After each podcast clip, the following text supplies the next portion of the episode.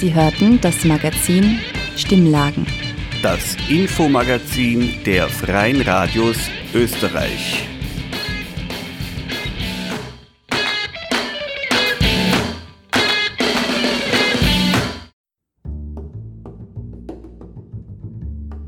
Herzlich willkommen bei Stimmlagen, dem Infomagazin der Freien Radios in Österreich. Heute kommt die Sendung aus der von unten Redaktion, dem Nachrichtenmagazin bei Radio Helsinki in Graz. Aus dem Studio begrüßt euch Tamara zur ersten Stimmlagensendung nach der Sommerpause mit folgenden Themen. Ende Juli mobilisierten die österreichischen Identitären europaweit zu einer Demonstration in Wien.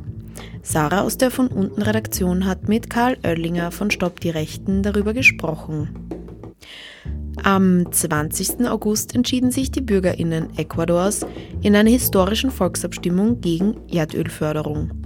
Wie es weitergeht, hat Menschenrechtsexperte Eduardo Pichilingue mit Fini aus der von unten Redaktion besprochen. Ende Juli hielten die rechtsradikalen Identitären eine Demonstration in Wien ab. Trotz internationaler Mobilisierung beteiligten sich am Ende weniger als 500 Personen. Was lernen wir durch die Demonstration über den Zustand der rechtsradikalen Szene, dem Zusammenhang mit der österreichischen Parteienlandschaft und die Rolle der Justiz? Darüber hat unsere Wien-Korrespondentin Sarah mit Karl Oellinger von der Rechercheplattform Stopp die Rechten gesprochen. Festung Europa, macht die Grenzen dicht! Festung Europa, macht die Grenzen dicht! Ende Juli hielten die rechtsradikalen Identitären eine Demonstration in Wien ab. Trotz internationaler Mobilisierung beteiligten sich am Ende weniger als 500 Personen. Was lernen wir durch die Demonstration über den Zustand der rechtsradikalen Szene, den Zusammenhang mit der österreichischen Parteienlandschaft und die Rolle der Justiz? Darüber habe ich für von unten mit Karl Oellinger von der Rechercheplattform Stopp die Rechten gesprochen. Stopp die Rechten hat ja nach der Demonstration Ende Juli Fotos mit verbotenen NS-Symbolen gesammelt, um sie zur Anzeige zu bringen. Wie läuft das denn mit den Anzeigen nach dem Verbotsgesetz und warum ist das überhaupt eine Aufgabe, die Stopp die Rechten übernimmt? äh, wir sind noch nicht fertig mit der Dokumentation. Wir haben ja ähm, Menschen gebeten, uns ihr Material zur Verfügung zu stellen. Das muss gesichtet und äh, natürlich auch gut gesichert werden, damit es für eine allfällige gerichtliche Verfolgung äh, ähm, auch äh, verwendet werden kann. Mhm. Das heißt, solche Anzeigen sind eigentlich ein sehr aufwendiger Prozess und da komme ich schon zur zweiten Frage, warum machen wir das? Ja, wenn, wenn wir es nicht machen, dann besteht oft äh, das Problem, dass es sonst niemand macht. Es sind eigentlich Offizialdelikte, das heißt, äh, jede Ermittlungsbehörde äh, wäre von sich aus verpflichtet, ähm, so etwas zu verfolgen bzw. zu ermitteln. Mhm.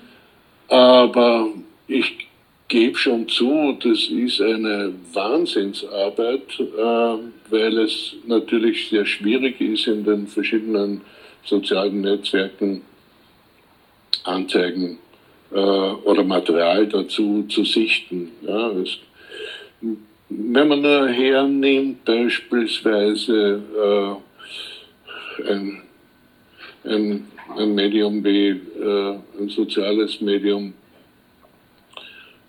eines, das macht unendlich Arbeit, da alle möglichen Kontakte mit Österreich-Bezug äh, darauf hinzusichten, also alle verdächtigen Kontakte, ob da wieder irgendetwas äh, ist nach dem Verbotsgesetz ja, oder nach einem anderen relevanten Paragraphen Verhetzung oder, oder was auch immer.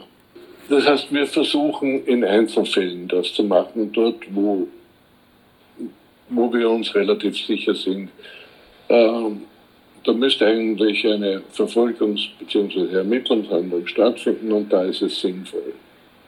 Direkt nach der Demonstration waren es ja dann gefühlt weniger die Fotos von NS-Symbolen, die für Empörung gesorgt haben, sondern mehr noch Bilder von rechten Demonstrierenden, die zum Beispiel das Mahnmal gegen Krieg und Faschismus als Sitzgelegenheit missbraucht haben oder vom identitären Obmann Martin Sellner, der die Genfer Flüchtlingskonvention zerreißt. Sind das Ihrer Einschätzung nach bewusste Provokationen und schaffen es Identitären auch so zu mobilisieren? Natürlich sind es Provokationen. Also der Martin Sellner, der ist ja geübt in, in solchen Provokationen, aber er bewegt sich damit auch in einem bestimmten Rahmen, äh, den ihm die bestimmte Parteien wie die FPÖ, aber teilweise auch schon die ÖVP vorgeben. Ja? Also so provokant für die ist es gar nicht, weil es gibt genügend äh, Vertreter, Funktionäre, Mandatare von ÖVP und FPÖ, die äh, ebenfalls also die Menschenrechtskonvention oder die Flüchtlingskonvention in Frage stellen und sie am liebsten weiter äh, äh, abschaffen würden. Und in dieser Schneise bewegt sich dann der Herr Sellner auch. Also so äh, provokant ist es gar nicht. Trotzdem ist es natürlich eine Riesensauerei, wenn man weiß, was die Flüchtlingskonvention, auf welch, aufgrund welcher Umstände sie überhaupt geschaffen wurde. Es ist, es ist wirklich Drecksarbeit, die der Herr Sellner da macht. Mhm. Glauben Sie, funktioniert das aber dann so mit der Mobilisierung, wenn ja, wenn man so zurückdenkt, irgendwie so an die Ursprünge von den Identitären, wo sie noch versucht haben, sich als patriotische Aktivisten zu inszenieren und gewisse Wörter extra nicht in den Mund zu nehmen oder so. Und glauben Sie, funktioniert das noch, seit dann zum Beispiel klar geworden ist, dass der rechtsterroristische Christchurch-Attentäter an Martin Sellner gespendet hat? Ja, das ist eine gute Frage. Ich glaube, die Selbstinszenierung funktioniert nicht mehr. Das ist auch der Grund, warum sie jetzt schon mehrmals äh, ihre Identität ge geändert haben. Mhm. Ja. Also äh, die Österreicher und, und, und, und, und. Also sie treten ja in verschiedenen Maskierungen auf können aber trotzdem äh, nach meinem Dafürhalten äh, nicht mehr verbergen, dass die, die Grenzen auch zum offenen Neonazismus immer brüchiger werden. Das war von Anfang an eigentlich klar, aber nur schwierig zu belegen. Das hängt mit der Biografie der äh, mancher Personen bei den Identitären zusammen, die aus der offenen Neonazi-Szene ja gekommen sind und zunächst einmal die Geschichte erzählt haben, sie haben sich gewandelt. Ja? Mhm. Also ja, das konnte man glauben, musste man aber nicht. Äh, man musste es vor allem deshalb nicht glauben, weil immer deutlicher sichtbar geworden ist im Lauf der Jahre, dass die Identitären nicht nur eine Neonazi-Biografie in der Vergangenheit haben, sondern sich auch gern mit Neonazi-Bekanntschaften bzw. Sicherheitsdiensten umgeben haben. Mittlerweile äh, lässt sich beobachten, dass die Szene äh, sozusagen nicht nur von Identitären zu den Neonazis äh, immer durchmischter geworden ist, also kaum mehr zu unterscheiden ist, es gibt nur mehr kleine Gruppen innerhalb der Neonazis, die sozusagen äh, ganz gezielt darauf Wert legen, sich zu unterscheiden von den Identitären, sondern die, die Szene ist auch deshalb offener geworden, weil die Abgrenzungen zur FPÖ aufgebrochen worden sind. Das war noch vor zwei, drei Jahren äh, zumindestens äh, der angesagte Speech innerhalb der FPÖ mit den Identitären nichts gemeinsam. Mhm. Das war Hofer. Das war auch vorher mit Abstrichen äh, Strache. Ähm, das hat sich völlig verändert. Mittlerweile ist ganz klar unter Kickel, äh, die Identitären sind sozusagen Teil von uns. Sie sind eine Jugendbewegung und mit denen äh, arbeiten wir zusammen. Wir distanzieren uns nicht mehr. Das heißt, da ist schon etwas sehr Markantes in Bewegung gekommen, wenn man jetzt äh, sieht, die Grenze zwischen FPÖ und Identitären ist offen, offene Grenze. und die zwischen Identitären und Neonazis ist offen. Das heißt, die Szene äh, vermischt sich immer mehr und sie gewinnt dadurch natürlich durch diese Kooperation mit der FPÖ auch an Schlagkraft. Äh, an physischer Schlagkraft vielleicht auch dadurch, dass sie mit den Neonazis äh, kooperiert. Ja. Das heißt, wenn die FPÖ-Jugend jetzt, ähm, so wie eben Ende Juli, auch zu Demonstrationen mit aufgerufen hat und auch auf den Kundgebungen dann selbst spricht, das ist dann schon nochmal ein neuer Tabubruch, den wir da erleben. Absolut. Das ist äh, äh, eine, ja, eine, eine qualitative Veränderung, wie man sie nicht für möglich halten würde. Ich, ich merke nur an dazu, dass in Deutschland wo die AfD äh, derzeit stark unter Beschuss steht, auch unter Beobachtung des Verfassungsschutzes und eine Debatte stattfindet, ob man nicht äh, doch die AfD verbieten sollte wegen ihrer äh, verfassungsfeindlichen bzw. rechtsextremen Aktivitäten. Dort hat die AfD von sich aus ein Verbot der Kooperation mit Identitären. Das wird zwar auch gebrochen, aber es gibt formal diese Abgrenzung. In Österreich gibt es eine offene Kooperation der FPÖ mit den Identitären. Also das ist schon sehr, sehr heftig eigentlich und ja, äh, da hat in Österreich über die Jahre hinweg ein Gewöhnungsprozess an Rechtsextremismus an rechtsextreme Aktivitäten, Äußerungen etc. stattgefunden, der nicht gut ist für die Gesellschaft und der natürlich auch äh, begünstigt wird durch äh, Aktivitäten in Parteien oder Äußerungen in Parteien wie der ÖVP, die sagt, naja, mit der FPÖ haben wir eigentlich überhaupt kein Problem äh, inhaltlich, nur der Kickel, der passt uns nicht. Ja. Das ist ja eigentlich eine offene Ansage, dass die, F die ÖVP auch mit den sehr deutlich rechtsextremen Positionen der FPÖ ganz gut leben kann.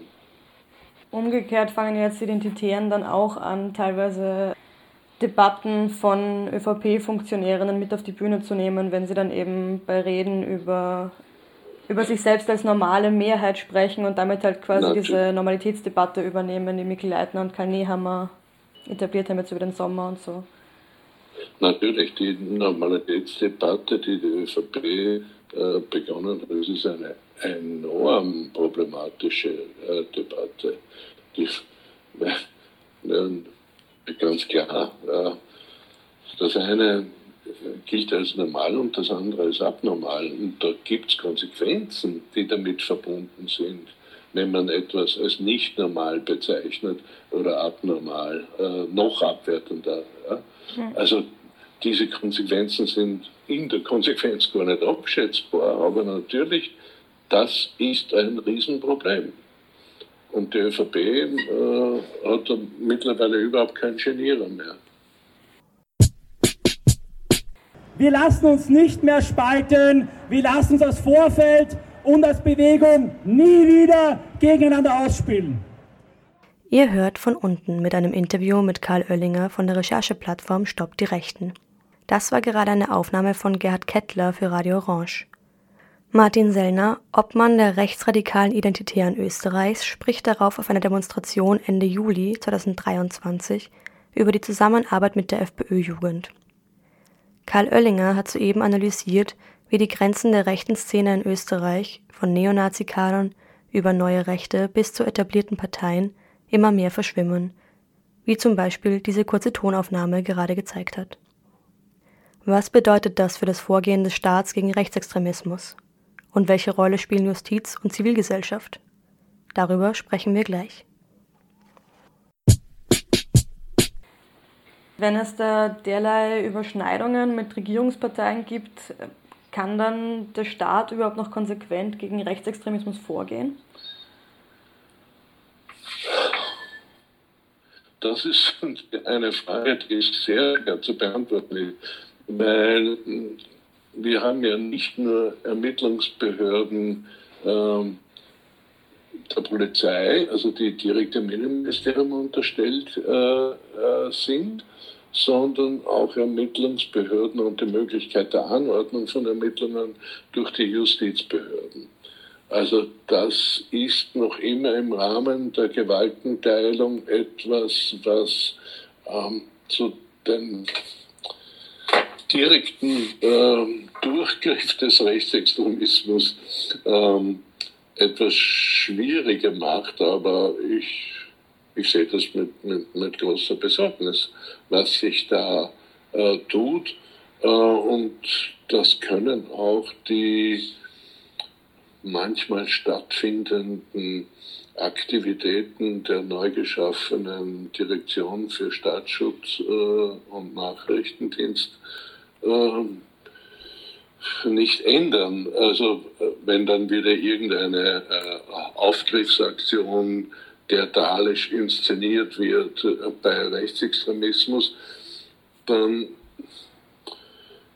ändert das nichts daran, dass wir im Verlauf der letzten Jahre bemerken, dass im Bereich des Rechtsextremismus eine massive Aufrüstung stattgefunden hat und es nach wie vor viel zu wenige äh, äh, Handlungen oder Aktionen der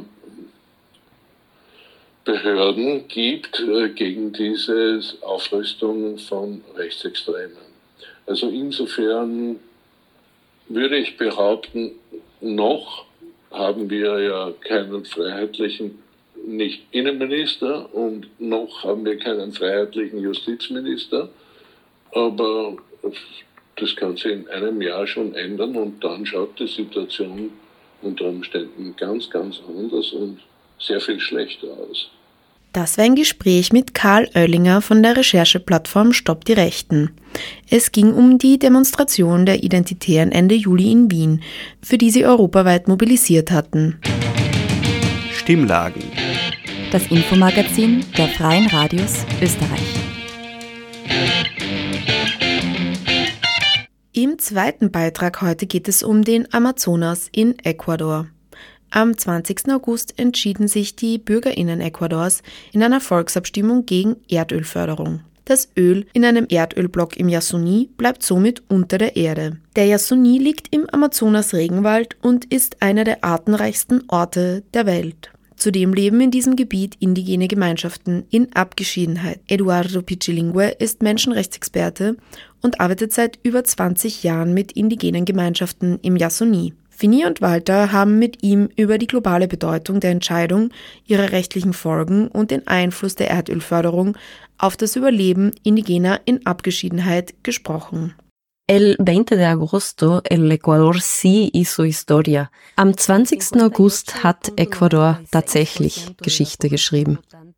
Die überwiegende Mehrheit der stimmberechtigten Bevölkerung stimmte für das Ja zum Yasuni.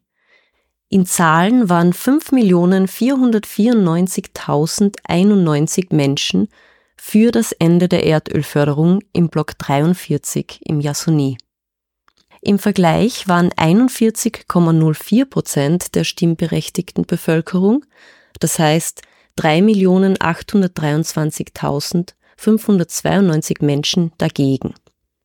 Mit einem Unterschied von fast 18 Prozent gewann also das Ja für das Leben und damit das Ja für das Leben der Pflanzen, der Tiere, der kontaktierten und unkontaktierten indigenen Völker, die im Yasuni im Amazonas-Regenwald leben. Das war ein klarer und sehr bedeutender Erfolg. Eduardo, du bist Gründungsmitglied des Kollektivs der Jasonidos, das innerhalb von nur 75 Tagen nach der Entscheidung des Verfassungsgerichts, die Volksabstimmung zuzulassen, immens viele Menschen zu diesem Thema mobilisiert hat. Wie hast du dich gefühlt, dass du vom Ergebnis gehört hast? Und welche Bedeutung misst du der Entscheidung der ecuadorianischen Bürger und Bürgerinnen bei?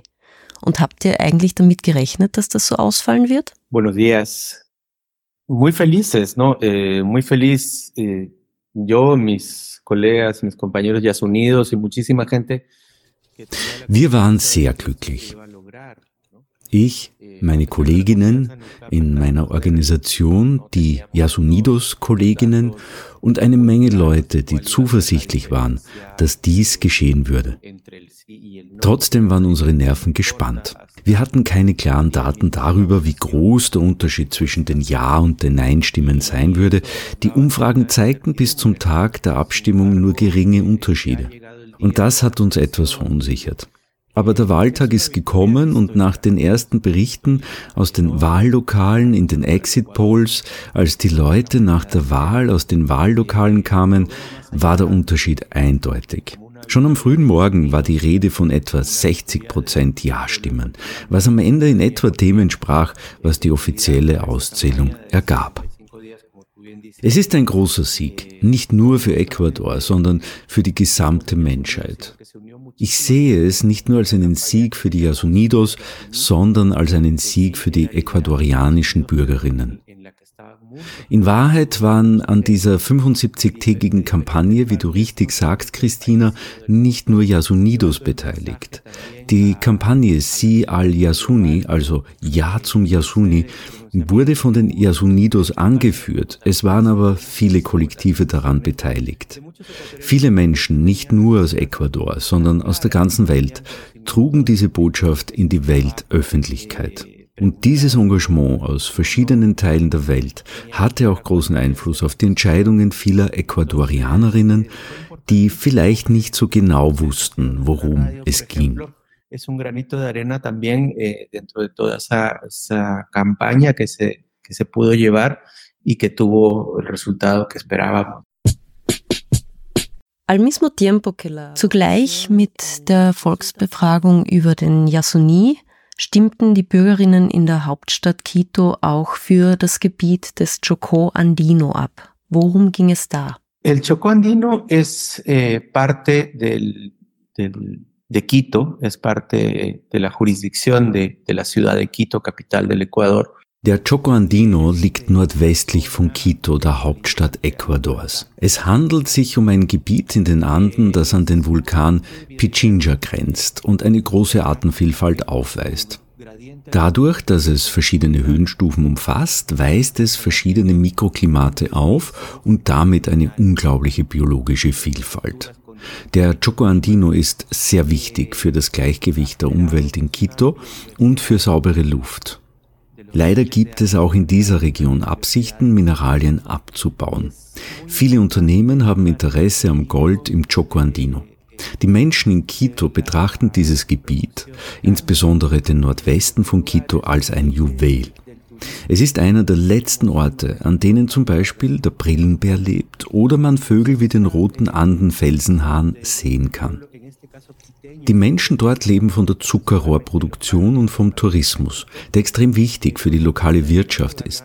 65 Prozent der Bevölkerung von Quito sprachen sich für den Erhalt des Choco Andino aus und dafür, diese Ressourcen nicht auszubeuten und sie wie das Erdöl im Block 43 im Yasuni Nationalpark unter der Erde zu lassen.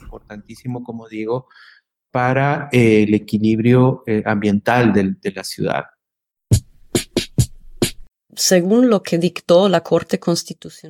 Mit dem Ja zum Yasuni, das jetzt in der Volksabstimmung vom 20. August in Ecuador so klar gesiegt hat, gehen ja auch rechtliche Verpflichtungen einher für die Regierung. Was muss die Regierung Ecuadors nun tun? El Estado ecuatoriano tiene eh, un der ecuadorianische Staat hat eine Frist von einem Jahr, um einen Ausstiegsplan umzusetzen. Also alle Einrichtungen in diesem Block abzubauen. Das sind die Erdölplattformen, die Camps, die Zufahrtsstraßen und die Schäden, die im Yasuni verursacht wurden, im Rahmen der Möglichkeiten zu beseitigen. Das heißt Aufforstung der abgeholzten Gebiete, sodass mit der Zeit der Wald sich wieder erholen kann.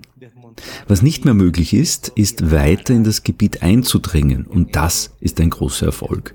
Die Förderpläne des Blockes 43, in dem es in der Abstimmung ging, sahen eine Ausweitung der Förderung vor. Diese sollte sogar bis an die Grenze der unberührbaren Zone gehen. Eine offiziell eingerichtete Schutzzone für Indigene, die in Abgeschiedenheit leben. Diese Schutzzone der in Abgeschiedenheit lebenden Indigenen umfasst aber auch viele andere Gegenden. Es wurde auch immer kritisiert, dass diese Schutzzone die Grenzen der Erdölblöcke nicht antasten solle. Dadurch wurde erst möglich, dass Erdölblöcke wie der Block 43 in den Territorien von in Abgeschiedenheit lebenden Indigenen lagen. Der Rückzug, der jetzt geschehen muss, gibt uns auch recht. Es gibt in diesen Gebieten in Abgeschiedenheit lebende Indigene und es bleibt zu hoffen, dass in Zukunft ein ständiger und eindeutiger Schutz dieser und weiterer Territorien stattfindet. Gegen Ecuador ist zudem ein Gerichtsverfahren vor dem Interamerikanischen Gerichtshof für Menschenrechte anhängig aufgrund der Menschenrechtsverletzungen gegenüber den abgeschiedenen Gruppen, die in Ecuador unter dem Sammelbegriff Tagaeri Tarumenani bekannt sind. Das Ergebnis der Abstimmung könnte auch sehr wichtig für den Ausgang dieses Verfahrens sein. Mit der Entscheidung in der Abstimmung wurde deutlich, dass die Ecuadorianerinnen anerkennen, dass diese Gebiete Territorien in Abgeschiedenheit lebender Menschen sind und dass ihre Rechte geschützt werden müssen. Das Urteil des Gerichtshofs wird also mit Spannung erwartet und wir vertrauen darauf, dass es eine Entscheidung geben wird, die den Yasuni noch mehr schützt en que esa resolución eh, le va a dar todavía más protección al Yasuní. El mismo día de la consulta se celebraron también elecciones presidenciales en el Ecuador. Am selben Tag, als die Volksabstimmung stattfand, fanden auch Präsidentschaftswahlen statt. Das Ergebnis war aber allerdings nicht so klar wie das Jahr zum Yasuni. Es wird also im Oktober zur Stichwahl kommen zwischen Luisa González und Daniel Novoa. Inwiefern wird der oder die neue Präsidentin Einfluss darauf nehmen, was jetzt mit dem Yasuni passiert? Eh, han quedado dos candidatos que en realidad eh, no nos dan mucha seguridad. Nosotros sabemos das sind zwei Kandidaten, die uns nicht wirklich viel Sicherheit geben. Wir wissen, dass Kandidaten, wenn sie in der Wahlkampfsaison sind, Dinge anbieten, die sie dann nicht einhalten können. Und das beste Beispiel ist der derzeitige Präsident Ecuadors, Guillermo Lasso, der während seines Wahlkampfes versprochen hat, dass er im Yasuni nicht fördern würde und dann das Gegenteil getan hat, als er an die Macht gelangte. Die Kandidatin Luisa González ist die Vertreterin der Bewegung von Rafael Correa, dem ehemaligen Präsidenten von Ecuador. Dieser erklärte von Anfang an, dass er dagegen ist, das Erdöl unter der Erde zu lassen und dass er alle Ressourcen ausbeuten würde, egal ob Erdöl oder Mineralien. Der andere Kandidat, Daniel Noboa, kandidiert zum ersten Mal für die Präsidentschaft. Er ist der Sohn eines der reichsten Millionäre im Land, Alvaro Noboa. Ich glaube, er ist mittlerweile an erster Stelle bei den Steuerschulden in Ecuador. Daniel Naboa hat nun gesagt, er würde im Yasuni nicht fördern und war einverstanden mit dem Ja zum Yasuni. Er hat die Ergebnisse der Volksabstimmung anerkannt.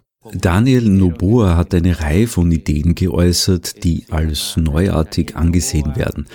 Aber er ist ein Kandidat des rechten Flügels. Er ist ein Kandidat, dessen parteipolitische Bewegung nicht gerade durch eine klare politische Position gekennzeichnet ist, sondern eher ein bisschen populistisch wirkt. Die Entscheidung, die die Ecuadorianerinnen nun im Oktober treffen werden, lautet also entweder eine Rückkehr zum Chorismus, also der Politik von Rafael Correa, mit der Ausbeutung von Rohstoffen oder eine Entscheidung für einen neuen Kandidaten. Beide Optionen lassen uns nicht wirklich glauben, dass es um eine wirkliche Veränderung gehen wird.